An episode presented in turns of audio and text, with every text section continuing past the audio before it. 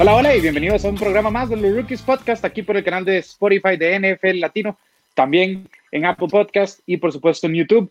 Hoy vamos a seguir con los top 10. Nuestro, ya llegamos al costado defensivo, ya hemos estado pues eh, conversando sobre la, la, semana pasada sobre las alas defensivas, esas alas defensivas que hay que mencionarlo, Sergio. Hoy una de esas fue pagada y en cantidades grandes en el nombre de Miles Garrett. Ahora vamos a pasar a lo que es apoyadores. Ahora, yo sé que los apoyadores dicen hay apoyadores internos, hay apoyadores externos y demás. Nosotros vamos a juntarlos todos y dar los 10 apoyadores que más deben brillar, ya sea porque sus equipos así lo necesitan o porque les dieron unos contratitos que hay que valer. Sergio, ¿cómo estás? Hola, hola Bruno y a todos los que nos ven y nos escuchan también por el podcast de, eh, de los rookies. Muy contento de estar aquí nuevamente y pues para el que no sepa, los apoyadores o los linebackers eh, o como bien se le conoce en inglés, es prácticamente la posición que es equivalente a un mariscal de campo, un quarterback en la zona defensiva, principalmente el middle linebacker, ¿verdad? Que son los jugadores pues de esta área en donde ellos leen a la ofensiva rival y le, y le dan indicaciones, ¿verdad? Al resto de la defensa, tanto en, tanto en, pues, en ese mismo front seven como también en la secundaria, identificar cuáles son las jugadas y pues obviamente eh, yo creo que esto es como una de las de las posiciones más variables, pero que también requieren más concentración y más calidad de los, de los jugadores que están dentro de esta línea de tres jugadores, que prácticamente es como se juega este esquema. Bueno, depende de, cómo, de cómo sean las franquicias, pero que también es una posición que creo que se habla muy poco de ella, porque no son jugadores que, o sea, son los, normalmente los jugadores que tienen más tackles en un equipo, pero no son los que tienen más sacks ni los que tienen más intercepciones y más, eh, y más fumbles, que eso es realmente lo que da los highlights, ¿verdad? Porque tackles hay muchos dentro de, la, dentro de un partido, pero obviamente tal vez me atrevería a decir que ellos no son tan vistosos, pero que aportan demasiado a una defensa para que sea exitosa dentro de la NFL. Sí, bueno, hay, que ver el, el, contraste, ¿verdad? Porque tal vez los, los outside linebackers sí, sí tienden a, a cazar y demás, pero eh, apoyo lo que dice Sergio, es una posición que es tal vez la que más inteligencia necesita en el costado defensivo. Si tal vez podríamos poner a los profundos, pero si un middle linebacker en este caso sabe leer al mariscal, es, es un problema para el equipo rival. Y es una posición de, sumamente, de suma importancia y como vamos a ver, es una posición que pagan. Eh, ahora en, en, este podcast lo, vamos, al menos yo por, por mi parte voy a, voy a tirar un, uno que otro que, que tiene contratos que valer, ¿verdad? Pero bueno, sin más preámbulos, Sergio, dame tu número 10, que, que, que apoyador tiene que brillar más.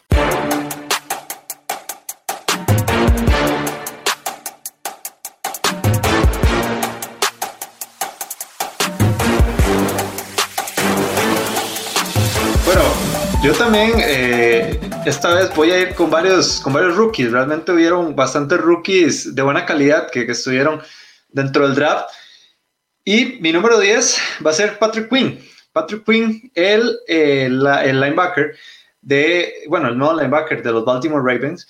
¿Y por qué? Eh, ok, creo que para hacer una selección de segunda ronda, como lo fue Patrick Quinn, creo que llega con demasiadas expectativas, ¿verdad? A lo que vaya a acontecer en este equipo de Baltimore, que realmente es uno de los mejores equipos en AFC y que va a pelear todo o nada esta temporada y al, y al acompañarlo eh, con jugadores de mucha calidad dentro de, este, dentro de esta defensa y que inclusive en su propia línea de linebackers también están, como en el caso de Judo, eh, creo que, que, le va a venir muy bien a la, a la, a la defensa de Baltimore, pero que a su misma vez se va a requerir eh, que aporte más, creo que más allá de lo que normalmente un, un rookie puede dar, ¿verdad?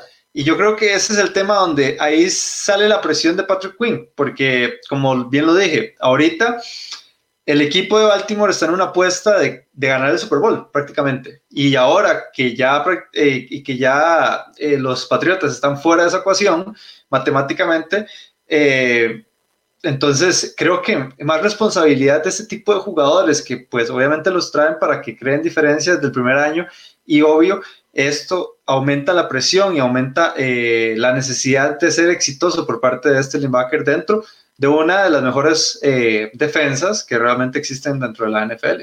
Sí, el, el, tema con Baltimore, como decías, es que es súper bodonada, ¿verdad? Cuando es súper bodonada, la presión evidentemente es bastante grande. Eh, en el caso de Patrick Quinn, a mí lo que, lo que me da paz, por decirlo así, con la situación de él, es que primero llega un equipo ya muy consolidado y segundo tiene a, gente como Matt June, eh, que va a ser un mentor eh, fenomenal, ¿verdad? En, ese, en ese esquema defensivo. Eh, te puedo comprar la presión porque como, como acabamos de decir, pues si, si el Super Bowl es el único objetivo que vale, a ver, es una presión magnífica, ¿verdad? Pero sí, sí siento que tiene gente que, pues lo va a corpar de la mejor, eh, eh, que lo va a corpar de la mejor, y por ende eh, también además tiene una ofensiva que va a, meter muchos puntos a caudales, entonces, pues a ver, si su nivel no es tan alto, igual el, equipo creo que no, no se va tan afectado, a pesar de que es una segunda sí, ronda pero, y tiene sus expectativas. Pero si, si logra explotar, si logra explotar realmente realmente es una, es una pieza que va a ser muy importante dentro de esta, dentro de esta defensa en Baltimore. Eh, no, serio, si, si, si Patrick King llega, llega a funcionar, olvídate, ¿verdad? Ahí es eh, ellos y Kansas City y, listo, eso es todo la FC básicamente.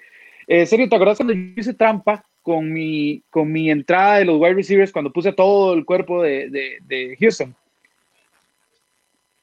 Sí. Pues eh, aquí no hice lo mismo, pero puse a dos en uno y es que puse a Bobby Wagner y a KJ Wright. ¿Por qué los dos? Porque, bueno, son los sobrevivientes de la Legión del Boom y porque, eh, la, a ver, la defensa de Seattle, para nadie es un secreto, no es ni la que más te va a, a, castigar, ni la que más te va a permitir, pero es el punto débil del equipo de Seattle. Y necesitamos que ellos dos, que son capitanes, literalmente, pues sigan, sigan siendo estas fuerzas de, que, que en su momento fueron parte de la, de la Legión del Boom. ¿Por qué? Porque, a ver, son las caras defensivas de Seattle. Y además, eh, a ver, no son, no son novatos, son, son ya veteranos que, pues, hay que ver cuánto les queda en el tanque. Sin embargo, pues, a ver, 291 tackles entre los dos y 17 pasos de Dios. Estamos hablando de coeficiente intelectual altísimo para jugadores de esta posición. Entonces, el, el hecho de que ellos eleven su nivel y de que ellos brillen va a hacer que Seattle tenga una defensa mucho más efectiva. Por eso los pongo yo en el número 10, a sabiendas de que igual Seattle probablemente vaya a contender su división, en especial con todo lo que le ha pasado a San Francisco, y, pues y pues llega postemporada si ellos vez el, el, el clásico mata gigantes dentro de la NFC. Sí, y de hecho, hablando de ese, de ese tema de la NFC Oeste, ha sido bastante interesante cómo se ha movido las últimas semanas, en especial el, el equipo de San Francisco, que pues yo creo que con con Monster, ¿verdad? Pidiendo la, la, solicitud de traspaso, eso pues va a complicar bastante las cosas si en algún momento se, se puede o se, se llegara a ir, ¿verdad? De este running back en, en San Francisco. Eh, me parece muy bien, me parece muy bien el, el, punto que dices. Yo creo que esta no es ni la sombra de lo que vimos de la Legión de Bull allá por el 2013 o 2014 más o menos. Sin embargo, eh, creo que esta defensa sigue siendo muy, eh, o más bien esta franquicia sigue siendo muy dependiente de la defensa y que yo, y, vamos a ver, un, punto muy importante que yo creo que hemos hablado muy poco, pero estamos viendo prácticamente el prime de Russell Wilson ahorita. Y lo demostró el año pasado, en donde creo que, que, que hizo pues lo que pudo para llevarse el trofeo del MVP. Pasa que, pues obviamente, Lamar Jackson en la competencia lo, pues lo bajó prácticamente en, pocas semanas. Sin embargo, pues ahorita es, es donde Seattle más bien tiene que aprovechar, ¿verdad? Que tiene a, una, a un líder, como es el caso de Russell Wilson. Y cómo no, ¿verdad? Cuando una defensa te ayuda a, este, a estar en una, en una franquicia, realmente eso pues va a ser bueno para tu ofensiva también porque le vas a dar tiempo para acomodarse, le vas a dar tiempo para arreglar eh, y para cambiar eh, las zonas del campo, ¿verdad? Em, entonces sí, obviamente, eh, el tema con, con KJ Wright y Bobby Wagner es que prácticamente ellos son los líderes indiscutibles de esta, de esta defensa. Entonces, obviamente, eh, va a ser o van a necesitar ser exitosos, ¿verdad? Si al fin y al cabo quieren tener, eh, pues, un poco, de, un poco más de protagonismo en esta NFC Oeste. Ahora, como bien vos lo decías, eh, con todos estos cambios que están pasando en San Francisco y pues obviamente todo el tema de Los Ángeles Rams y obviamente también los cambios que han pasado en Arizona que tampoco los podemos ignorar. Una última cosa, yo no los tengo, pero eh, a Bobby Warner sí lo tengo en mi número 11 ahí en, las menciones honorables. Sí, serio, a ver, eh, si Seattle, como te digo, si, si Seattle tiene a estos dos, a ver, estos son dos cerebros defensivos. Entonces, si, si al cerebro ofensivo que Russell Wilson lo, complementas con ellos dos, eh, pues yo siento que Seattle va a dar que hablar. Ah, pues, hasta muy largo ahí en la, en la, en la postemporada. Yo hacia los le tengo mucha fe, en especial porque además están bien dirigidos por, por, por Pete Carroll. Eh, dame tu número 9. Bueno, vamos a ver si me pega Bruno a uno de sus jugadores favoritos. En, bueno, en esta posición, pues obviamente eh, hablando de los linebackers, pero yo quiero que, que, Bruno Milano, a ver si adivina, a ver si conoce también a sus jugadores, tal vez como yo los conozco, como yo conozco los gustos de, de don Bruno Milano, pero quiero que me diga cuál es mi número 9. Vamos a ver si lo pega.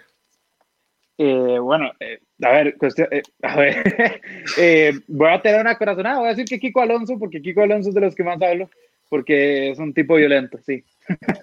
Pues definitivamente, este es Kiko Alonso, mi número 9, el linebacker de los New Orleans Saints. ¿Y por qué lo pongo tan siquiera en la lista, ¿verdad? Eh, porque realmente hay mucha calidad, de muchos nombres importantes dentro de los linebackers. Porque yo creo que Kiko Alonso llegó con expectativas, eh, no voy a decir que superestrella llegando de Miami, sin embargo, creo, creo y, me corrige Bruno, que, que, esperábamos tal vez un poco más de protagonismo por parte de Kiko Alonso, ¿verdad? Sin embargo, no fue así durante, durante la temporada eh, pasada.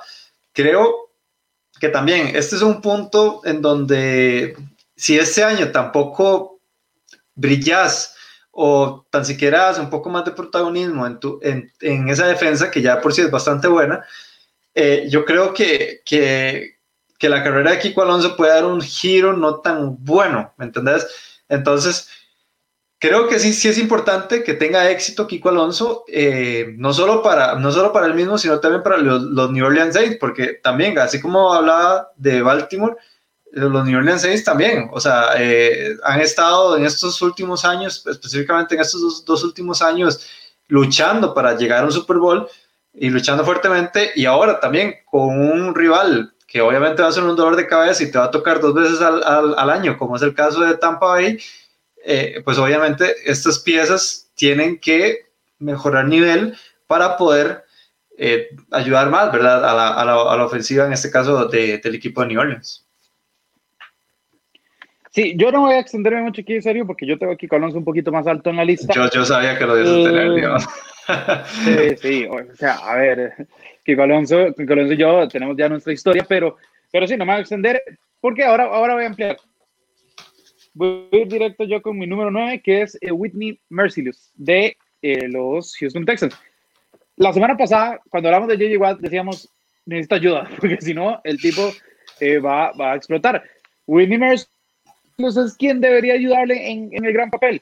A ver, no tuvo una temporada brillante, pero no tuvo una temporada mala, serie. tuvo dos intercepciones, 7.5 capturas, 16 golpes al mariscal. Pero, a ver, si tenés una distracción tan grande como yo llego a, al menos lo tuvo por buena parte de la temporada, yo necesito que produzcas lo mismo. Ya Davion Clowney lo hacía muy bien.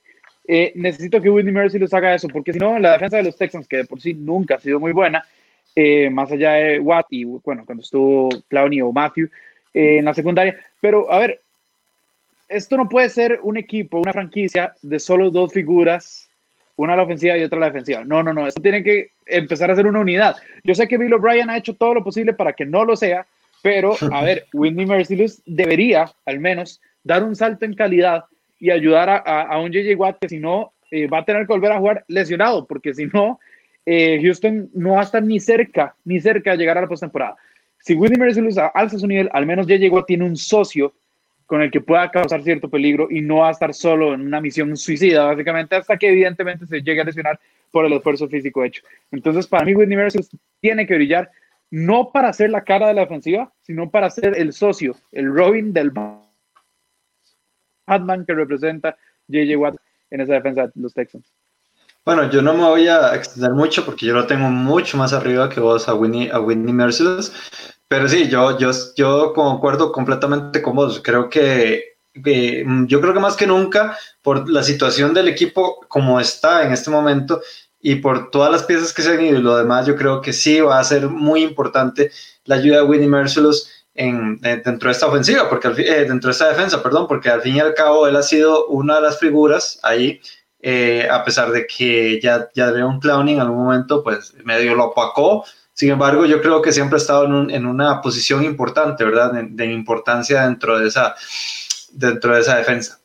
Y pues bueno, para mi número 8, eh, Bruno, voy con la nueva pieza de los Tennessee Titans, Big Beasley. Big Beasley que a mí, a mí siempre me gustó en Atlanta, sin embargo, es muy una relación muy amor-odio lo que yo tengo de Beasley, porque yo creo que todo el mundo recuerda la temporada 2016 cuando se fueron al, al, Super Bowl de esas 15 eh, de esas 15.5 capturas que tuvo en la, en la temporada, eh, seis fumbles forzados, prácticamente fue eh, la defensa, ¿verdad? De, de, Atlanta que pues finalmente llegó al Super Bowl ese año y que sin embargo eh, no ha, no ha, mostrado, yo creo que ni la mitad del nivel que, que, que, pues presentó en esa, en esa temporada. Y ahora llega a un equipo de los Tennessee Titans que verdaderamente buscan a un, a un refuerzo tal vez de ese nivel, ¿verdad? Que vimos eh, de Big Beasley hace pues ya un par de años atrás, especialmente ya cuando se te fue tu principal arma a nivel de front seven, que es Jurel Casey.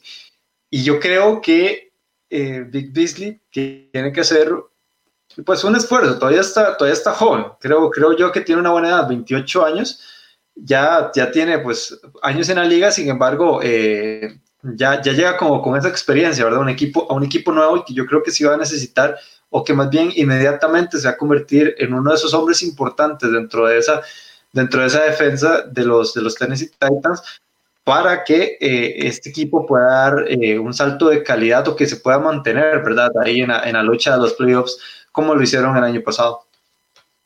Sí, bueno, a ver, que llegó al Super creo que no hay nadie que haya salido ileso. Eh, Big Beasley, por supuesto, es otra prueba de eso, de cómo el perder un Super Bowl puede literalmente eh, pues, hacer que tu carrera se vaya hacia abajo estrepitosamente. Em, creo que Tennessee, a ver, yo no tengo Big Beasley, entonces sí, voy a opinar acá más que todo Tennessee. Porque Tennessee tiene, pero yo por alguna razón, serio, no sé, confío en el, eh, confío en el, en el, en, el, trabajo que hace McGrable, en especial porque era un apoyador, eh, y confío que él va a hacer que esa defensa sea efectiva. Yo sé que ya no está Joel Casey, se, se le fue también eh, Kenny Vaccaro en la secundaria. Entonces, a ver, perdón, Logan Ryan en la secundaria. Entonces, a ver, el, el, el, equipo ha sufrido unos cambios, pero es un equipo que igual es sólido. Yo no siento que, que el equipo no sea sólido y siento además que Mike Vrabel tiene las, los escritos, tiene el conocimiento para llevar a Tennessee, a ver, tal vez no otra final de la conferencia, pero sí a una temporada bastante, bastante exitosa, al menos que prometa bastante, ¿verdad? Eh, sí, sí y, en, especial cuando, cuando, se abre esa, cuando se abre esa división, realmente, que, que que yo creo que ya ahí van a haber, van a haber dos, dos, dos, contendientes al título de la división y ya pues otros que sí se quedaron muy atrás, como el caso de Houston y, y Jacksonville. Eh, serio, bueno, ya vos mencionaste que eh, hay dos contendientes en el AF Sur, entonces me voy a quedar en el AF Sur, pero me voy a ver otro contendiente. Estoy hablando de Darius Leonard. Darius Leonard sería mi octavo pick. ¿Por qué? Porque, a ver, si un apoyador a mí me hace cinco intercepciones y me hace cinco capturas, yo digo, wow, ¿verdad? Ahora, si me hace las dos, estoy enfrente de un monstruo. Y si a ese le sumas las 121 tackles, los 121 tackles que, que Darius Leonard tuvo, y además un Steve bastante grosero, que todavía lo tengo porque ustedes saben que yo amo los Steve Arms, eh, eh, estoy enfrente de una máquina. Ahora, hemos hablado de que los Colts pueden ganar esto con Philip Rivers, y sí, estamos hablando de que eh, T.Y. Hilton tiene que tener una temporada de rebote, que tienen un buen juego terrestre en Marlon Mack y que tienen una defensiva pues competente. Darius Leonard es la cara de esta defensiva, entonces por eso tiene que brillar, porque si Darius Leonard está bien, esta ofensiva se ve muchísimo mejor de lo que debería, no porque sea mala, sino porque Darius Leonard es un monstruo. Entonces, por eso lo tengo yo en mi octavo pick.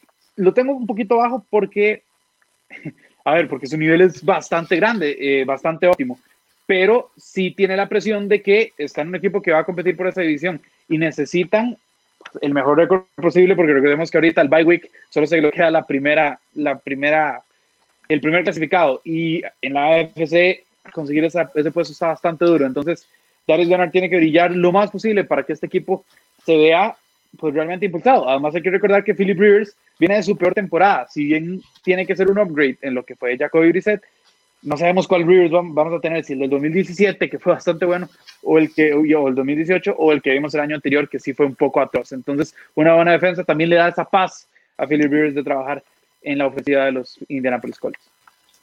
Sí, ok, si vos me preguntás, eh, pues Darius Leonard desde que llegó al, a, la, a la liga ha sido de mis linebackers favoritos, posiblemente eh, de, hecho, de hecho yo, yo, te lo voy a decir así, eh, yo ya preordené, ya casi voy a preordenar el, el en 21 y lo que voy a hacer es eh, tener a Darius Leonard en mi, en mi, franquicia porque yo sé que me va a salir muy barato. Y, y, y, por qué no? O sea, yo voy a, a, incluir más, más estadísticas a esas que, que dijiste, que de hecho son muy buenas, como las que tuvo la temporada pasada, pero realmente él llamó la atención en su temporada de rookie cuando tuvo 163 tackles y que fue, eh, pues obviamente, el líder en esa, en esa sección de toda la liga y que se convirtió en el novato defensivo del año, cosa que nadie lo esperaba, porque él fue una, un pick de segunda ronda y normalmente ellos no consiguen ese tipo de, pues, eh, de, de, reconocimientos, ¿verdad? Pero que sí, eh, yo no lo tengo, yo no lo tengo, por, por, eso mismo que vos decís, yo creo que él ya es, ya tiene suficiente buena calidad y yo creo que ahorita más de uno va, va a estar eh, con más presión, ¿verdad? En el sentido de que eh, tal vez eh, el, el, el, rumbo vaya más ligado como a ellos, no sé si me explico. Porque al fin y al cabo yo siento que todavía la defensa de, de los Indianapolis Colts es muy buena, muy buena en, todo, en todos los sentidos y más con la, con la llegada de Forrest Buckner, ¿verdad? Entonces creo que, que ellos van a estar peleando ahí, me parece que se van a llevar eh, la, la FC Sur. No voy a decir más porque me estoy adelantando el programa de septiembre de las predicciones, pero bueno, em, la verdad es que es un muy buen pick, un muy buen jugador y que de hecho me, me llama la atención verlo cómo, cómo va eh, pues a evolucionar, ¿verdad? Ya con toda esta, eh, de, con, ya con toda esta franquicia, con un nuevo mariscal de campo y con, pues obviamente con un nuevo objetivo, porque yo creo que el objetivo de llegar lejos en, en, en una postemporada todavía perdura y se hizo más fuerte con la llegada de Philly Rivers y el equipo lo tienen prácticamente. Entonces, eh, va, a ser un tema pues bastante interesante lo que vayamos a ver en, en Indianápolis. Me parece que, que la franquicia como tal va a ser una de las que pues hay que seguirles el ojo, porque van a ser una de las más interesantes sin duda en la, la NFL, ya sea por buena o por mala, porque va a depender mucho de lo que haga Philly Rivers, como decías vos, este, Bruno. Pero bueno, yo para mi número 7, yo dije que iba a poner a dos eh, rookies en, este, en, este, en esta lista. Y voy con mi segundo, y es Asaya Simmons. Asaya Simmons yo creo que fue el steal de, del draft con, con, respecto a los Arizona Cardinals, porque realmente eh, para lo que se venía proyectado este, este linebacker, que es a la defensiva, eh, puede, puede estar en la secundaria, o sea, el hombre juega de todo, ¿verdad? Pero la posición original de él es linebacker, entonces hay que ponerlo en esta lista. Y, y obviamente eh, creo que él va a ser, si no la cara, no, no, no, no va a ser la cara, porque, porque obviamente quitarle eso a Charles Jones eh, es complicado. Sin embargo, yo sí, sí siento que él, eh, él está destinado tan siquiera a, a ser este, pieza tres después de él y Patrick Peterson en esa, en esa defensa, porque eh, las, las, expectativas que se tienen de él realmente eh, pues son bastante interesantes. ¿Y por qué lo pongo de, séptimo? Porque este tipo de, de, jugadores, este tipo de nombres, son los que van a impulsar al equipo de Arizona, son los que necesita Arizona para impulsar a esta franquicia para poder llegar un poco más largo.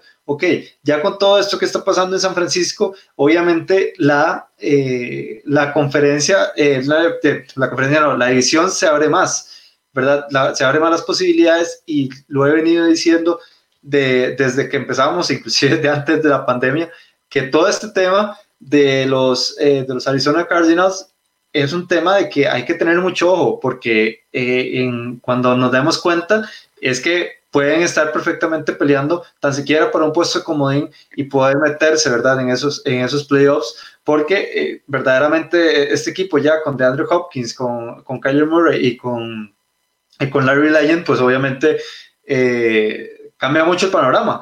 Y obviamente al llegar este tipo de jugadores que pues obviamente son bastante rankeados dentro de, la, dentro de su dentro eh, de, su generación, yo creo que sí va a ser muy importante eh, para Saya Simmons conseguir el éxito eh, ya desde, esta temporada, desde su temporada de rookie.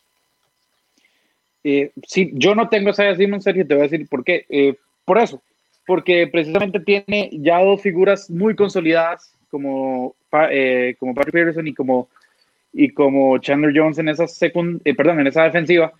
y tampoco lo puse porque al final dije, ok, sí, a ver, es un linebacker, pero ¿y si un día sale de ala defensiva? ¿Y si un día me sale profundo?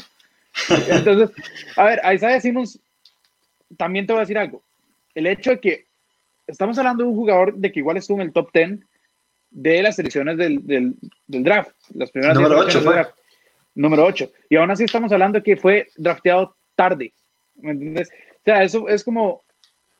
Eh, siento yo que Isaiah Simmons va a comerse el mundo y simplemente vamos a ser testigos de ello por televisión, por supuesto, porque no podemos asistir a los estadios, o al menos algunos. Eh, pero a lo que me refiero es, compro lo que vos decís, simplemente yo, yo digo, bueno, tiene dos, dos jugadorazos que, que, que, lo tienen como, como, pues, envuelto, ¿verdad? Porque uno está delante de él y el otro va a estar por detrás en cuestiones de formación, y además tiene una ofensiva que yo pronostico que va a ser una de las ofensivas más dinámicas de toda la NFL. Ya os lo dijiste, DeAndre Hopkins, Larry Fitzgerald, Kyler Murray, eh, Kenyan Drake, que además la rompió toda cuando llegó a Arizona la, la temporada pasada. Es decir, el, el, escenario es muy favorable y si vemos que San Francisco pues, ha bajado su, su, pues, su candidatura tal vez a ser un equipo tan, tan fuerte por todo lo que le está sucediendo, pues eh, yo, a ver, la presión está, pero, pero creo que es, es, tal vez es esto, que es una presión buena, ¿verdad? Como, ah, ok, vamos, vamos, vamos a competir. No esa presión de necesito brillar porque si no, pues me cae el mundo. Es por eso que no lo puse, pero compro, pero compro eh, absolutamente lo que, lo que vos dijiste. Sergio, mi número 7 es TJ Watt. Ahora, antes de que la gente me sabe, eh, TJ Watt no tiene que brillar. No, yo sé que no tiene que, o sea, perdón, sé que va a brillar, pero tiene que brillar. ¿Qué pasó, Sergio, el año pasado con los Pittsburgh Steelers? ¿Con cuántos quarterbacks o cuál fue el número de quarterback suplente que usó? El número 4. Doug Hodges era el número 4, Mason Rudolph era el número 3 y por supuesto cuando inició estaba pues, eh, eh, Dobbs que se fue a, otro equipo. Entonces, esa es la situación que tiene Pittsburgh y es una situación que se puede repetir porque Big Ben ya no está para recibir los golpes que antes recibía y si Big Ben no está, la única forma en que los Pittsburgh Steelers lleguen a competir por una, por una plaza en la postemporada es porque TJ Watt y compañía, evidentemente, hacen lo suyo. Eso fue lo que hicieron el año pasado. Y a ver, TJ tuvo dos intercepciones, sí, dos intercepciones, ocho pases desviados, ocho fumbles forzados, 14.5 capturas y 36 golpes al mariscal, serio. Estamos hablando de un tipo que eh, futbolísticamente hablando te va a matar. Entonces, necesitamos que brille. ¿Por qué? Porque si no brilla, el equipo de Pittsburgh sufre un montones. La defensiva deja de ser tan imponente y la defensiva es una parte crucial para este equipo. La, es el, la defensiva es lo que llevó a este equipo a, a tener un récord de 500 el año anterior cuando lo que debería haber pasado era un récord fatal, ¿verdad? Entonces, a ver, mi esperanza es que Big Ben no se vaya a lesionar porque estamos viendo los últimos cartuchos de un mariscal que va a ser el Salón de la Fama. Pero la probabilidad está y si no está igual, hay que ver cuál es el nivel de él y de los receptores, porque a ver, si bien hemos hablado de que el Pittsburgh eh, draftea muy bien receptores, el año pasado año de ellos. También, pues, de mucha menor calidad. Pero al final de cuentas, me vuelvo lo mismo. La defensa es lo que impone en Pittsburgh. Cuando vos piensas en Pittsburgh, pensás en la defensa. ¿Y en quién pensás? En TJ Watt. Entonces, por eso él tiene esa presión de brillar y de comandar a los acereros otra vez a una temporada por encima de 500. Sí, eh, como bien vos lo dijiste, yo no tengo a TJ Watt porque TJ Watt no necesita brillar porque ya brilla solo en esa defensa, digamos.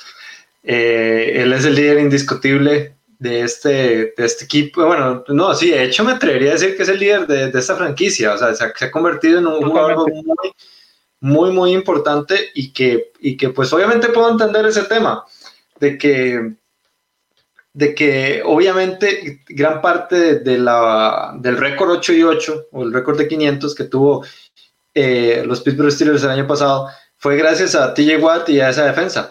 Eh, y obviamente ya cuando estás con, con, con, tu principal líder, ¿verdad? Que es Big Ben, y, y obviamente eso va a representar eh, un, pues, una mejora, ¿verdad? En la calidad de, del equipo, pues obviamente eh, no, no, vas a, no vas a compararlo con todos los nombres que dijiste que pues estuvieron, ¿verdad? Detrás de la línea de scrimmage la, la temporada pasada. Pero, pero sí, o sea, es que es complicado, o sea, es complicado ver una razón por la cual necesita tener éxito, porque ya el éxito lo va a tener inevitablemente. Entonces, eh, yo creo, o más bien yo soy de esa, de esa, de ese grupo de que, y yo creo que es la mayoría, que, que realmente no creemos que necesite éxito. Así como vos pusiste a, a, Patrick Mahomes, a Christian McCaffrey, ahorita viene TJ Watt, ahí está, está a ver, en los últimos lugares de, de esta lista, más bien.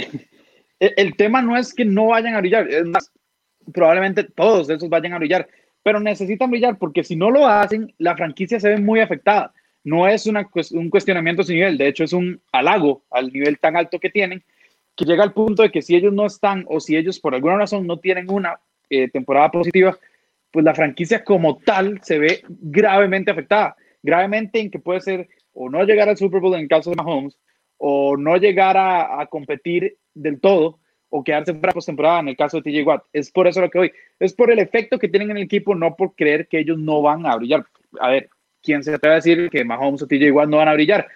Eh, pero eh, cabe la posibilidad, uno nunca sabe, esta liga es muy cambiante y pues yo me veo en la obligación de ponerlos en mi top porque soy un tipo optimista, pero si el 2020 me ha enseñado algo es que todo se puede derrumbar, entonces tienen que brillar porque si algo se derrumba en esa ofensiva, es TJ Watt el que los tiene que comandar desde la parte defensiva hasta la postemporada.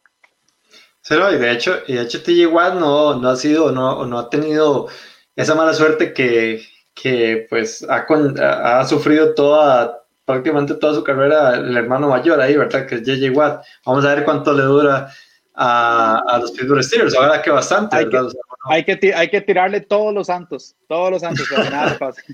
Sí, no, de hecho, porque, o sea, creo que ellos son de, de, esos jugadores que le hacen bien a la liga que estén sanos y que estén jugando. O sea, eh, porque son los que te dan, obviamente, más, más protagonismo y más y, y, pues obviamente más visitas de todo el mundo prácticamente y, y es lo que hace esta liga pues más interesante en cierto punto, ¿verdad? Pero bueno, yo me voy con mi número 6 y es posiblemente el líder que quedó, bueno, uno de los líderes que quedó de esa defensa de los New England Patriots, que es Donta Hightower.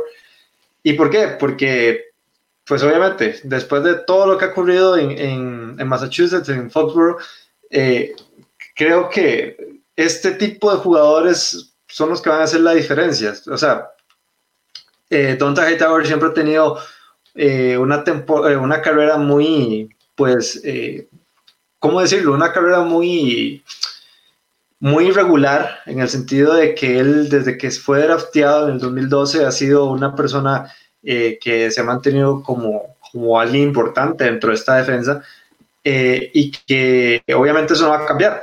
Eso, eso no va a cambiar y mucho menos ahorita, que inclusive se fue su compañero Kyle Mainoy. Eh, entonces, obviamente la presión va a estar en él, en, esos veteranos que, han estado, más bien que, permanecieron dentro de la franquicia y eh, Donta Hightower eh, obviamente va a tomar un, espacio en eso. Entonces, obviamente, para que Bill Belichick y los Patriotas eh, puedan tal vez aspirar a algo en esta, en esta división, pues este tipo de jugadores son los que necesita que tenga éxito en esta temporada. Sí, eh, Donta Hightower, bueno, a mí, a mí es uno de los apoyadores que más me ha gustado a pesar de estar en los New England Patriots, pero eh, yo no tengo, lo, tenía 11, de hecho lo tenía adentro, al final lo terminé sacando, eh, porque yo con New England estoy en un, estoy, como en un limbo de no saber qué esperar. yo sé que Cam Newton llegó, pero cómo Cam Newton se va a adaptar a Belichick, McDaniels, los cambios que va a hacer, cómo está Cam Newton en salud, entonces, todo lo que envuelve a New England, para mí ahorita está como en un limbo. No, no, no logro, a ver, no logro medir cuál es mi opinión sobre New England hasta verlos en semana uno. Es así de sencillo. Por ende, lo, lo, saqué. Pero, pero tener razón, en serio. A ver, recordemos que si no es porque Julian Edelman tiene un partido impresionante en el Super Bowl 53, era Hightower el MVP de ese Super Bowl. O sea, es un tipo que cuando está en su día sabe hacer la diferencia y, y, y se hace notar en el emparrillado. Entonces, eh, no, no, eh, me parece una, buena selección.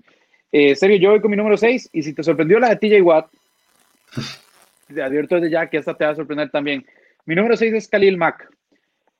Khalil Mack, pues no llegó ni a las ni a las 10 capturas, no llegó al doble dígito de capturas el año anterior, si bien igual tuvo 8.5, tuvo 5 balones sueltos forzados y desvió 4 pases. no son los números que yo espero de Khalil Mack, yo de Khalil Mack espero muchísimo más y Chicago se quedó muy, muy corto el año anterior. A ver, no es culpa de Khalil Mack.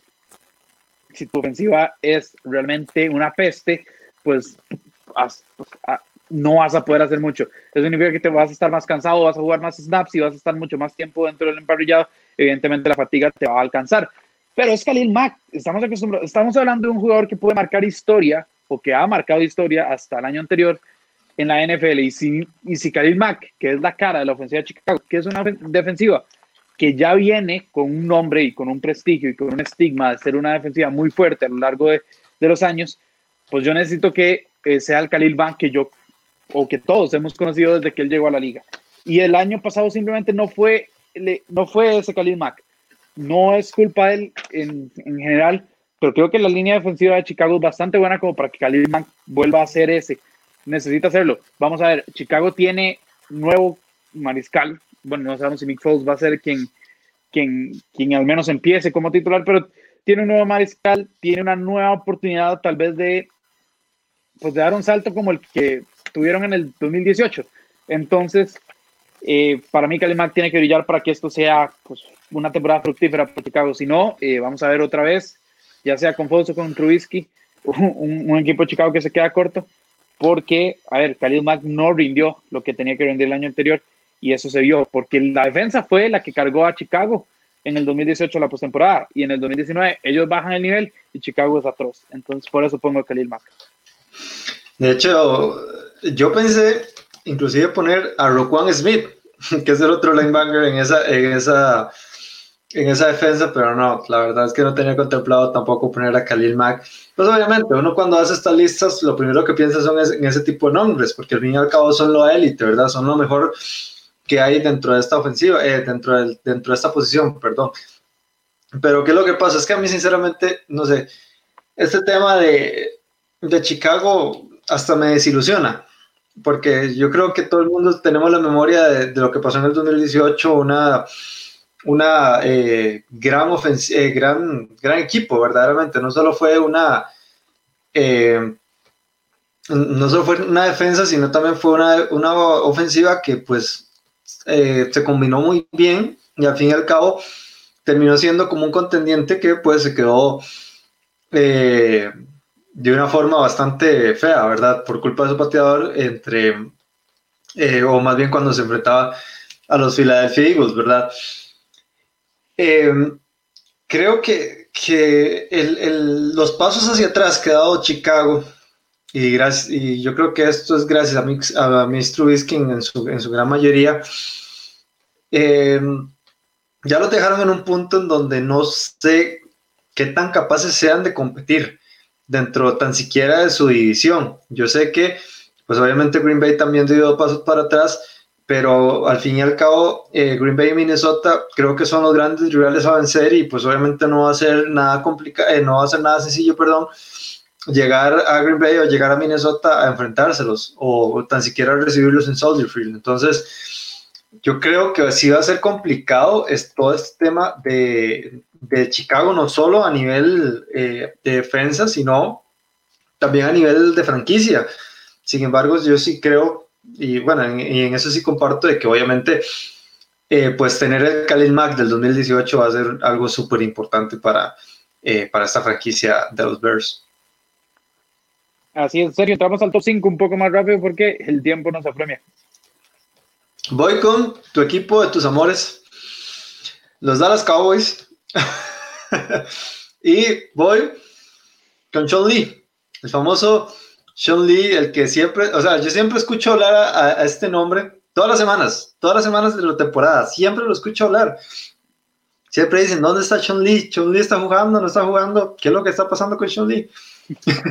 Y lo peor de todo es que eso, es un nombre, no sé. Eh, ok, obviamente, no sé si todos ustedes han visto el precio de la historia alguna vez. O sea, yo siempre relaciono a este Chun Li con Chun Li del precio de la historia, obviamente.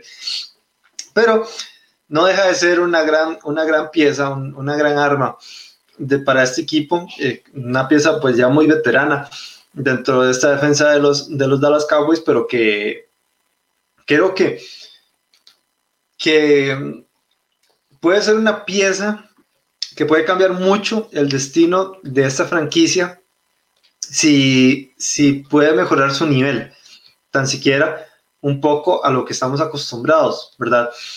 ¿Por qué? Porque realmente, eh, bueno, si, si, vamos a las estadísticas, tuvo una buena temporada el año, el año anterior eh, y yo creo que tiene que seguir así, especialmente cuando tenés a Lecto Mandarech en el otro lado, ¿verdad? Obviamente eh, va a ser eh, importantísimo para los Dallas Cowboys, que en especial eh, Sean Lee, ¿verdad? Porque ya tenés a, pues ya, ya hablé a Van Der Esch y a Jalen Smith, que prácticamente Jalen Smith es uno de los mejores middle linebackers de, de toda la liga, pero que sí, digamos, yo creo que el éxito que tenga Sean Lee en la temporada va a ser importantísimo para este, esta franquicia de los Dallas Cowboys, porque cuando tenés a estos tres nombres, eh, te tenés que asegurar un mejor récord, te tenés que asegurar playoffs y te tenés que asegurar pelear en esos playoffs en especial con el nivel de equipo que se está armando Dallas para esta temporada. Sí, yo, yo pensé en poner a Leighton Van al final de, de hecho decidí por no ponerlo, eh, pero sí, sí concuerdo con vos. El, el, a ver, la, el equipo de apoyadores de linebackers que tiene Dallas puede ser de los mejores de la liga, si no es que el mejor. Y en la temporada pasada quedaron, quedaron a deber. Entonces, en todo caso, uno puede meterlos a los tres en el mismo, en el mismo saco y, y decir que tienen que brillar. Eh, sí, es básicamente eso. Dallas, Dallas está enfrente de una nueva era. Yo no sé qué tan próspera sea, pero pero al fin y al cabo tienen esa obligación de, de al menos competir esa división. No, sí me parece, sí me parece que, que, que va a estar... Eh, tú mencionaste... No, no, dale, dale vos, dale vos.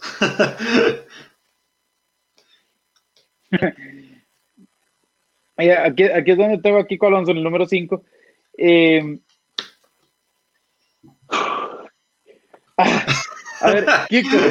Pero, pero, ¿qué fue lo que pasó ahí, Bruno? Kiko me decepcionó, eh, en serio. Eh, Kiko Alonso es mi, es, mi, es, mi, es mi linebacker favorito. ¿Por qué? Porque su nivel de violencia es tal que, que la verdad, o sea, a ver, vamos a ser sinceros. Si vemos el fútbol americano es porque hasta cierto en cierto grado, y es un cierto grado que puede extenderse bastante, nos encanta la violencia. Y Kiko Alonso era el jugador más violento que uno podía imaginarse cuando llega New Orleans, digo, bien, la violencia va hacia el Super Bowl. Eso es lo que yo tenía imaginado. Pero ¿qué pasó? Eh, Kiko Alonso solo hizo cuatro partidos como titular. Solo tuvo cuatro inicios, donde tuvo apenas 31 tackles. En los tres años anteriores había hecho más de 115 tackles, en cada uno de esos tres años. Entonces es un descenso bastante dramático. Solo golpeó al quarterback, eh, solo golpeó al quarterback rival dos veces, Sergio.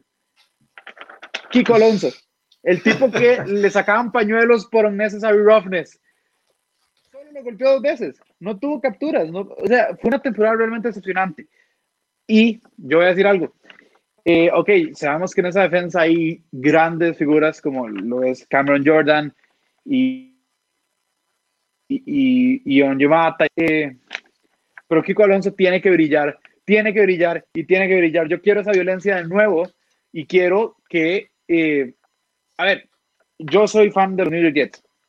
Dicho eso, sé que los New York Jets con costos si van a llegar a postemporada y lo más probable es que no yo quiero ver a Drew Brees con, con, otro anillo. Siento que su carrera se lo merece y siento que los últimos tres años han sido muy crueles con él.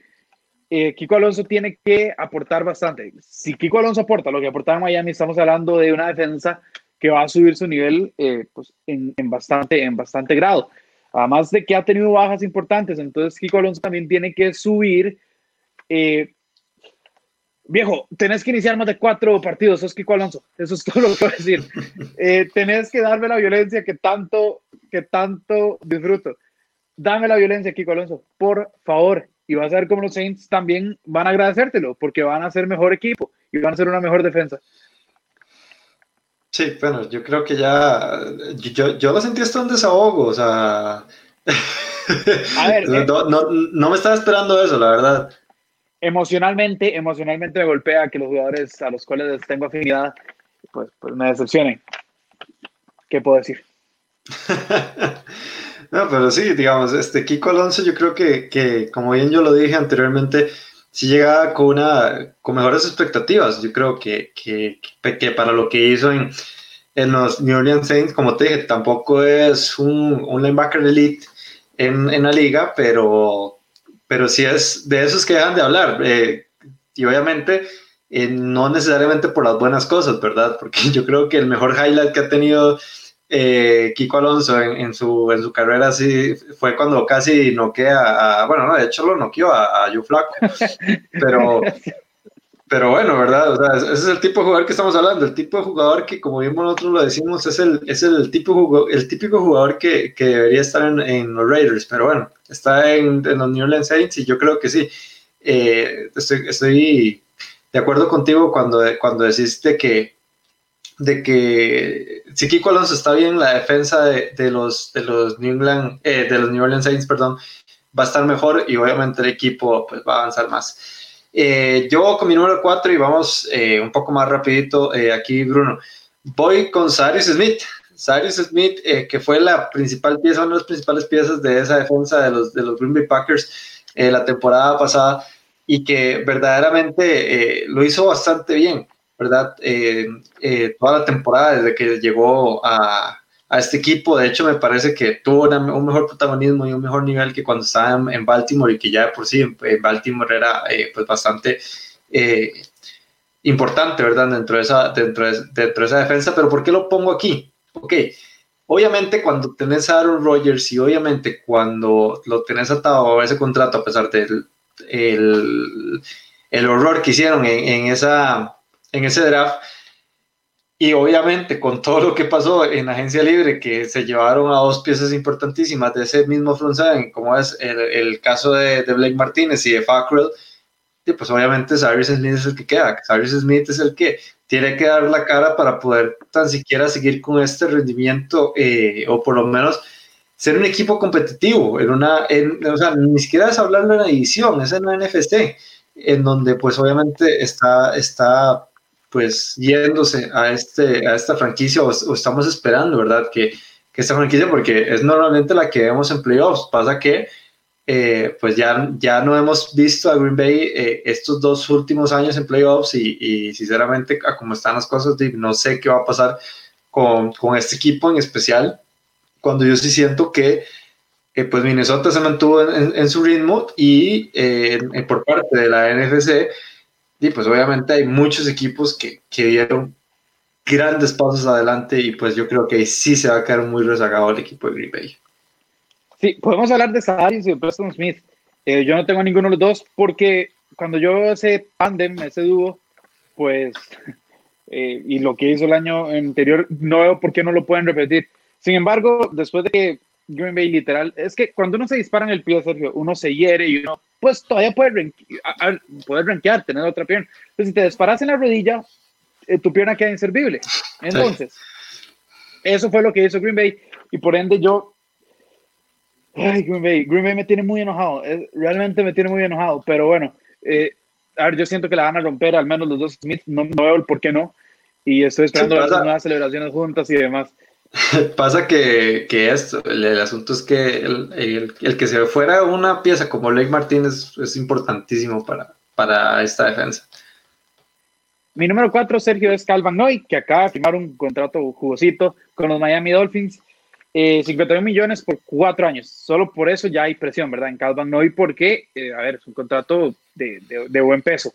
Pero bueno, es un jugador productivo, tuvo tres pases desviados, tres fumbles eh, forzados, 6.5 capturas, 10, eh, perdón, 15 golpes al mariscal de campo. A ver, es un tipo que va a producir, pero que llega con buena expectativa a Miami y es un Miami que quiere dar un giro de 180 grados a lo que fue pues el año anterior, evidentemente. Entonces, eh, se reforzaron bastante. Cada uno es uno de esos pilares que ellos esperan que sea una de las caras de la defensiva para pues tener una, una temporada bastante más esperanzadora que la del 2019. Entonces, por eso tiene presión, porque además cubrir un contrato de 51 años, eh, perdón, de 51 años, de 51 millones, es, es bastante, a ver, es bastante...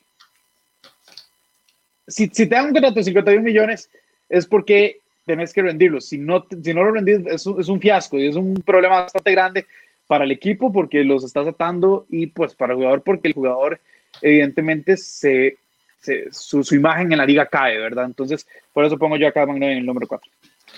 Ok, yo tengo eh, un tema con, con Calvin Noy que realmente yo no sé qué va a pasar con él, porque yo creo que Calvin Noy es ese típico jugador de los, de los Pats que llega, pues obviamente a New England y la revienta toda, llega otro equipo y pues prácticamente se desaparece, digamos. Recordemos, bueno, voy a dar un poco de contexto de, la historia de Calvin porque verdaderamente él fue un, un linebacker muy malo en Detroit que lo rescató eh, New England y pues prácticamente ha sido o fue uno de esos líderes en ese front eh, pero por otro lado tenemos a su coach, que es Brian Flores, que eh, Brian Flores, si no lo recuerdan, él era este, el, el, coach de los linebackers en, en, New England. Entonces, obviamente, él trabajó mucho con él, prácticamente creo que me atrevo a decir que hasta lo, hasta lo desarrolló él. Entonces, por ese lado es que le doy como el, tema de, la, de, la, duda, ¿verdad? A, a Calvin pero que definitivamente yo creo que sí va a ser este, un peso importante, eh, por lo menos ya para esta temporada dentro de la defensa de, los Miami Dolphins.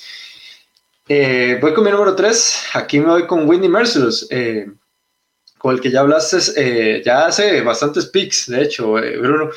Y, y, es que voy prácticamente a lo mismo que dijiste vos. creo que, que que la situación tan pues crítica, ¿verdad? Que Bill O'Brien provocó en este equipo y, pues obviamente al, tener, eh, o al, sí, al tener faltantes de tanto talento que tenías antes, eh, pues obviamente ya, te, ya tenés que quedarte o tenés que jugar con lo que tengas. Y lo que tenés ahorita es a Winnie Mercer y J.J. Watt.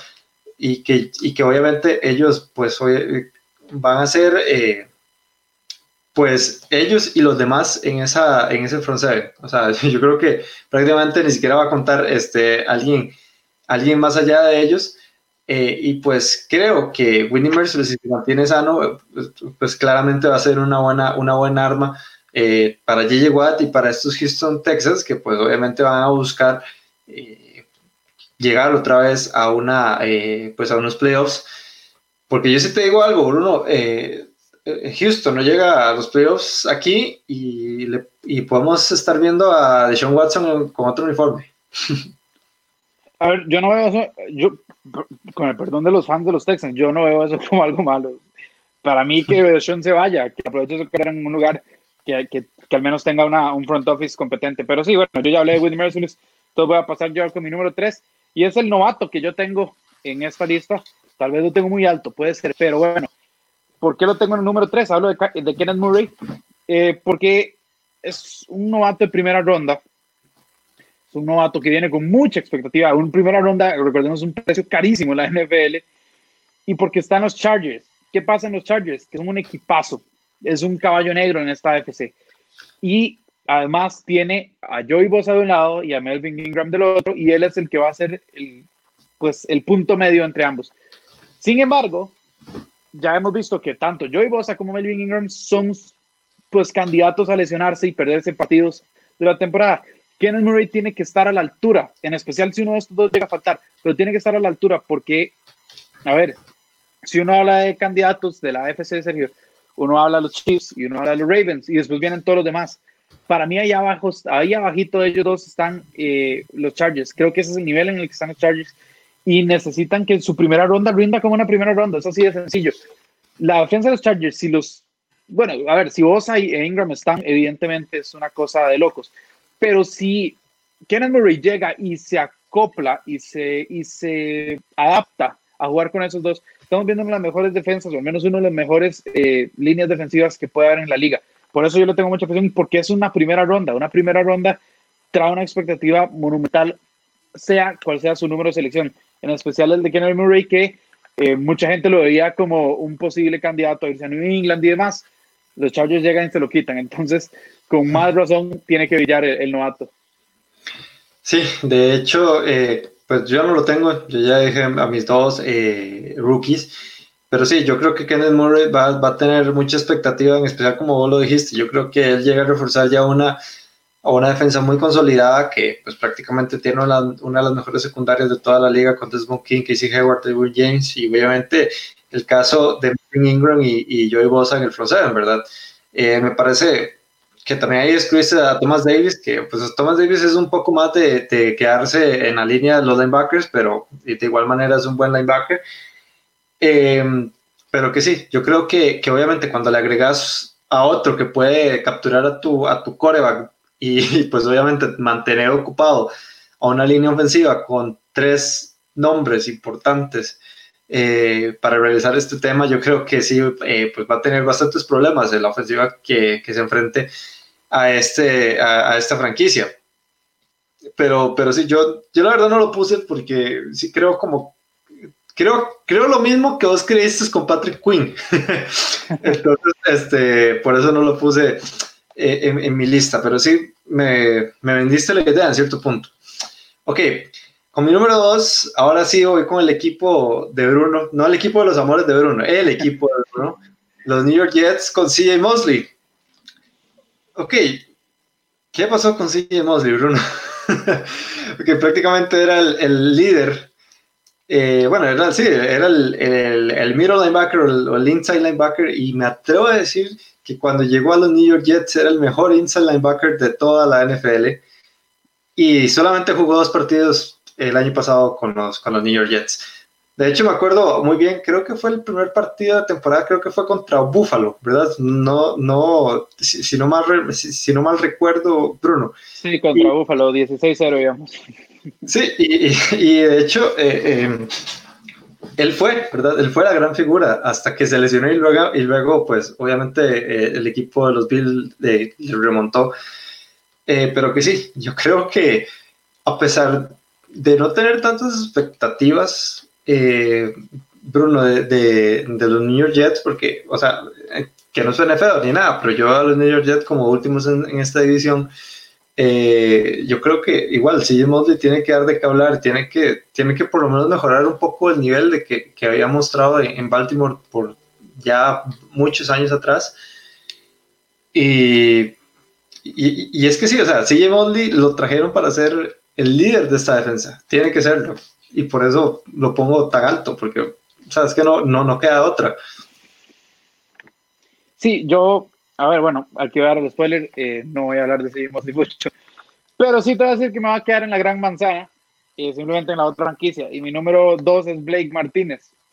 A Blake Martínez le dieron un contrato de 30 años por 3 años, es decir, 10 por temporada. Eh, Blake Martínez, Sergio, es una máquina de tacleo. Si vos literal creas un cyborg o un robot y decís que su única misión en la vida es taclear a la gente que, pues Blake Martínez es tu, tu modelo a seguir. Em, tuvo una interrupción, tuvo dos pases desviados, tuvo un fumble forzado, tuvo tres capturas. Números buenos, sí. Pero estamos hablando de que tuvo 155 tackles. Sus dos años anteriores, 144. Es decir, van ascenso. Este tipo solo sabe eh, pues quebrar a la gente a la mitad. Claro, te vas de un equipo tal vez más competitivo, más formado como Green Bay y, pues te ficha, eh, te firma los New York Giants. Los New York Giants son un equipo que están en un en una situación bastante complicada. Sin embargo, están en la NFC este, lo cual significa que uno o dos pues eh, figuras que, que surjan ya te pueden poner a competir. Blake Martínez llega a ser la cara de esta defensiva y me atrevo a decir que eh, es evidentemente para mí el mejor inside linebacker que hay, al menos en esa división, y para, tal vez uno de los mejores dos, tres que haya en toda la liga.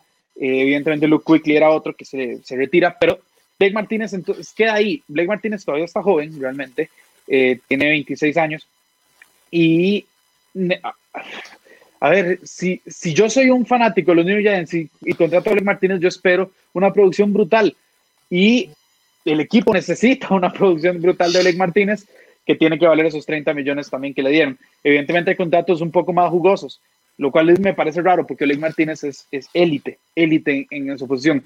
Pero eh, cuando llegas a, la gran manzana, eh, pues bueno, tienes que rendir, los reflectores están en tu, en tu cara y más cuando sos del, de la jerarquía de Blake Martínez. Sí, eh, bueno, yo no tengo a, a, Martínez en en mi lista. Sí lo pensé, la verdad, porque también, así como Darius Lerner es de mis linebackers favoritos, Blake Martínez ahí también está, de hecho, y, de hecho me parece que los dos son parte de la élite joven, de la nueva generación que está llegando eh, a sentarse a la NFL. Em, y que pues obviamente eh, yo creo que inclusive Blake Martínez va a rendir igual como lo rindió en el en, en, Green Bay viendo de temporadas de más de 150 tackles, o sea que eso es obviamente una producción grandísima para un linebacker. Entonces, eh, pues obviamente, siento que va a rendir, siento que esta, eh, este equipo de, de, los Giants va a ser eh, un equipo que va a dar un paso adelante con todo este proyecto que tienen y, lo demás. Sin embargo, todavía le falta mucho, todavía le falta mucho, pero creo que están haciendo las cosas bien por el momento.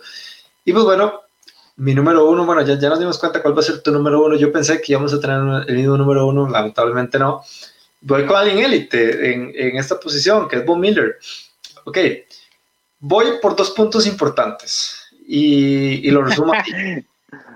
Eh, el primero es porque este año es el año que le va a tocar más caro a, a, a los Denver Broncos pagarle ese, ese contratazo de seis temporadas que firmó por allá el 2016 eh, y que también por toda la reestructuración, todos el, pues los movimientos que ha hecho esta franquicia eh, de los Denver Broncos, yo creo que Von Miller tiene que pues, seguir siendo elite, tiene que seguir siendo importante, tiene que seguir siendo eh, pilar de esta defensa porque, ok, ya tiene una gran defensa, creo que, que, que la reforzaron bastante bien, pero también eh, creo que este equipo montó una ofensiva muy interesante y que obviamente creo que por ya varios años atrás, eh, que, que, vamos a ver un, un, unos Denver Broncos que eh, pues se van a meter ahí en la competencia, en la competencia por, por ver quién, quién va, se va a meter en los playoffs, porque yo sí creo ahí que sí, hay, que, que sí va a ser este, Kansas City y los demás. Entonces, eh, pero que igual, o sea, a mí me parece que eh, Los Ángeles llegando a Denver a, enfrentarse, a enfrentárseles no va a ser nada eh, no va a ser nada sencillo para ninguno de los dos. Y me parece que eh, los Denver Broncos tienen la capacidad de poder plantársele y poder jugar muy bien a cualquier equipo de la AFC prácticamente. Entonces, o sea, yo sí considero que la actuación y el éxito que tenga Don Miller en esta, en esta franquicia va a ser muy, muy importante para, para la franquicia de Denver. A ver, yo no quiero crear discordia, ni, ni mucho menos, pero vos, vos me acabas de decir hace solo unas entradas que como ponía yo a TJ Watts y TJ Watts era... Y vos pones a Von Miller de primera, serio, no entiendo, no entiendo. A ver, yo no puse a Von Miller porque, eh, por el hecho de que sinceramente creo que Denver ha hecho las cosas tan bien, tan bien, y que Bradley Chop va a volver a salir a Von Miller, y Von Miller es Von Miller, y Von Miller es un salón de la fama, evidentemente, en, potencia. Y, y, esa ofensiva que tiene Denver es algo que a mí me ilusiona y que a ver, vos mencionaste la división. A mí esa división me va a encantar, serio. Eh, que tal vez sea la que más quiera ver. Es así, es así sensible. Las dos, las dos oestes, la NFC y la FC oeste, creo que son las dos divisiones a, realmente observar. Pero sí, a ver, si Von Miller brilla, olvidémonos, olvidémonos de todo lo demás. Ahí, ahí mismo ya tenés, tenés ganes seguros, tenés capturas seguras, tenés una presencia que realmente es imponente. Entonces, ¿qué, qué, qué más le podemos pedir a Von Miller? Pero bueno, no, no, no, no sé, no sé, no sé. Yo nada más me quedo con lo que vos me dijiste, TJ Watt. Yo te lo puedo volver con Von Miller, solo que vos lo pusiste de número uno. Pero, bueno, decisiones. Yo sí, bueno, ya adelanté. El mío es CJ Mosley, Sergio. No me quiero poner emocional, pero me cuesta porque, a ver, en dos partidos, dos partidos jugó, ni siquiera completos. Íbamos ganando 16-0 contra Buffalo. Una anotación, de hecho, fue de CJ Mosley, un pick six. Eh, tuvo dos pases desviados, esos fueron sus números en dos partidos jugados, lo cual, bueno, a ver si lo ponemos en contexto, realmente bueno, en dos partidos jugados ya había causado un gran impacto. Se lesiona en ese primer partido CJ Mosley, sale, íbamos 16-0, terminamos 17, perdimos el encuentro, perdimos el encuentro. Esa es la importancia que tiene CJ Mosley, esa es la importancia que tiene que brillar CJ Mosley. Más, cuando el equipo, la franquicia está en New, York, y más todavía cuando se te están pagando 85 millones por 5 años, ya perdiste uno de esos años y son 50 garantizados. Viejo, no llegaste a pasear, no sé qué te pasó, no, no me importa saber, no, no, o sea, ya no me interesa. No sé qué le pasa a esta franquicia de los New Jets, pero con Sam Darnold de un lado y con CJ Mosley haciéndome esto también en el otro lado, yo, yo estoy perdiendo la cabeza. CJ Mosley es élite, es brillante, es un tipo que, bueno, lo pudimos ver, tuvo un impacto inmediato, pero tiene que estar adentro, tiene que estar adentro. Yo no sé qué está sucediendo, realmente no sé qué. Cuando nos perfilamos para la temporada pasada, veíamos esa, esa, esa defensa de los Jets y decíamos, y que ya la defensa era buena, y ahora tenemos a CJ Mosley y atrás a Jamal Adams, esto va a ser una locura. Eh, no tuvimos así de Mosley, lo tuvimos por 30 minutos tal vez en toda la, en toda la temporada, entonces, viejo, tenés demasiada presión para brillar después de haberte literal sentado casi que toda una temporada cobrando gran billete y además enseñándonos que sí, que cuando estás en el emparrillado vas a brillar y lo vas a hacer de gran manera y vas a hacer un impacto, pero tenés que estar. No sé cómo, no sé qué vas a hacer, no sé qué terapia física o qué, no sé qué carajo vas a hacer, pero tenés que estar porque si hay un equipo urgido de una buena presencia defensiva, bueno, a ver, no, los Jets tuvieron una buena defensa, pero con todo lo que está pasando con Jamal Adams, que no se sabe que, si se va a ir o no, necesita un capitán y ese sos vos, CJ Mosley, sos vos, sos vos con ese contrato enorme de 85 millones, sos vos el que tiene que brillar. Bueno, y de hecho, eh, tener, un, eh, tener el impacto de CJ Mosley también no solo representa importancia para la defensa, sino también para la ofensiva, ¿verdad? O sea, yo siento que si CJ Mosley, si Mosley está bien, la, la, defensiva va a estar bien, Le'Veon Bell va a estar bien y por ende, pues obviamente eh, los New York Jets pues van a estar pues bien en lo que, en lo que quepa de la palabra, ¿verdad? Porque es que, o sea, cuando ya tu, tu franquicia o sea, perdió a tu, a tu receptor número uno y no lo pudo verdaderamente draftear, o sea, o desperdició la oportunidad en el draft, eh, es muy complicado. O sea, ahorita, ahorita no hay un, una buenas armas dentro de esa dentro de esa línea de receptores o, dentro de esa ofensiva verdaderamente más allá de Le'Veon Bell y pues obviamente y no, no sé qué vaya a pasar pero creo que vos viste, vos diste en, el, en el clavo en, cuando dijiste que, que, la producción de Le'Veon Bell dentro de los New York Jets siempre se va a notar. Siempre se va a notar porque, como, como bien lo dijimos, y yo creo que todo el que siga este deporte sabe de lo bueno que es CJ Mosley y, y, de lo importante que puede ser para, para inclusive los New York Jets poder, poder estar eh, eh, pues ahí, ¿verdad? Sano, pero di como decís vos, necesita estar sano, eso es ese es el tema. Es el colmo, esta franquicia es realmente el colmo. Bueno, dos entradas de mis totem me pusieron emocionales. ¿Qué puedo, hacer? ¿Qué puedo hacer? Soy humano, soy humano. Al final de cuentas, tengo, tengo emociones, muchachos, tengo emociones. Sergio, llegamos al final de este top 10 de, de los apoyadores, de los linebackers de la liga. Sí, bueno, yo creo que no, nos falta, eh, nos falta tackles para, para terminar el front seven y ir a, ir a secundaria. Pero sí. Nos vamos a campo eh, secundario, sí. Y recuerden seguirnos en todas las redes sociales de NFL Latino, como arroba NFL Latino TV, en Facebook, Twitter, Instagram, YouTube, en Spotify también síganos, eh, también arroba NFL Latino TV. Y no se olviden eh, pues suscribirse al canal de, de, YouTube de NFL Latino si les gusta eh, este formato, ¿verdad? De, los, de los Rookies Podcast. Y nos vemos la, otra semana. Cuídense bastante. Bueno, recordemos que por lo menos aquí en Costa Rica estamos bien encerrados, por tan siquiera por esta semana, pero no, o sea, como lo dije la semana pasada, lo voy a seguir diciendo hasta que, hasta pues, creo que ya volvamos a la normalidad con todo los queremos vivos para la temporada, entonces cuídense bastante, por favor. Sí, estás coleando, Sergio. Hasta luego, nos vemos. Hasta luego.